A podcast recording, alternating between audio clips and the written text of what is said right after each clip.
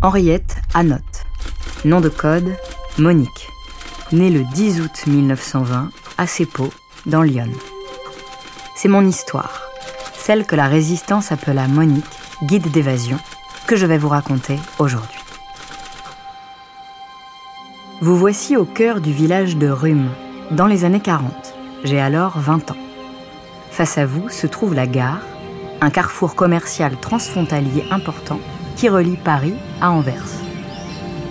La Première Guerre mondiale a détruit une première fois l'édifice, la seconde a offert aux Allemands ses rails comme tribut de guerre et de fonderie. À droite de la gare, au bout de la rue, se trouve une maison au pignon blanc, un peu en retrait. C'est le domicile du docteur Delbecq. Il était également chef régional de la résistance, l'armée secrète belge, et participait activement aux actions de résistance, notamment aux côtés du réseau Comet.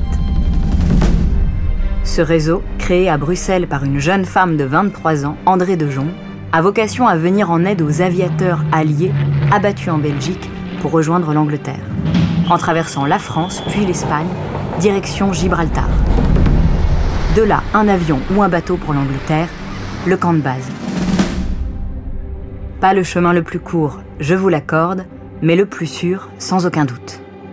Moi, j'intègre le réseau Comet en 42 et on sauvera, à nous tous, environ 800 aviateurs, américains, anglais, australiens, polonais et canadiens.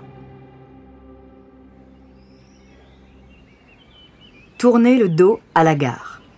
Vous voyez ce salon de coiffure? Au rez-de-chaussée de ce bâtiment en briques aux nombreuses fenêtres.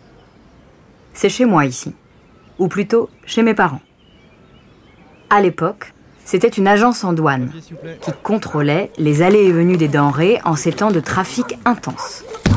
Mais c'était surtout un hôtel, neuf chambres, où logeaient des gendarmes belges et des gardes frontières, comme Jules Thomé, mon Jules.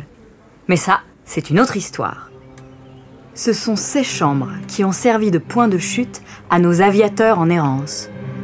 En descendant du train, ils n'avaient qu'à parcourir quelques mètres pour être en lieu sûr. Le passage obligatoire avant que moi, Henriette dite Monique, je les emmène au petit matin passer la frontière entre la Belgique et la France, entre Rhume et Bachy.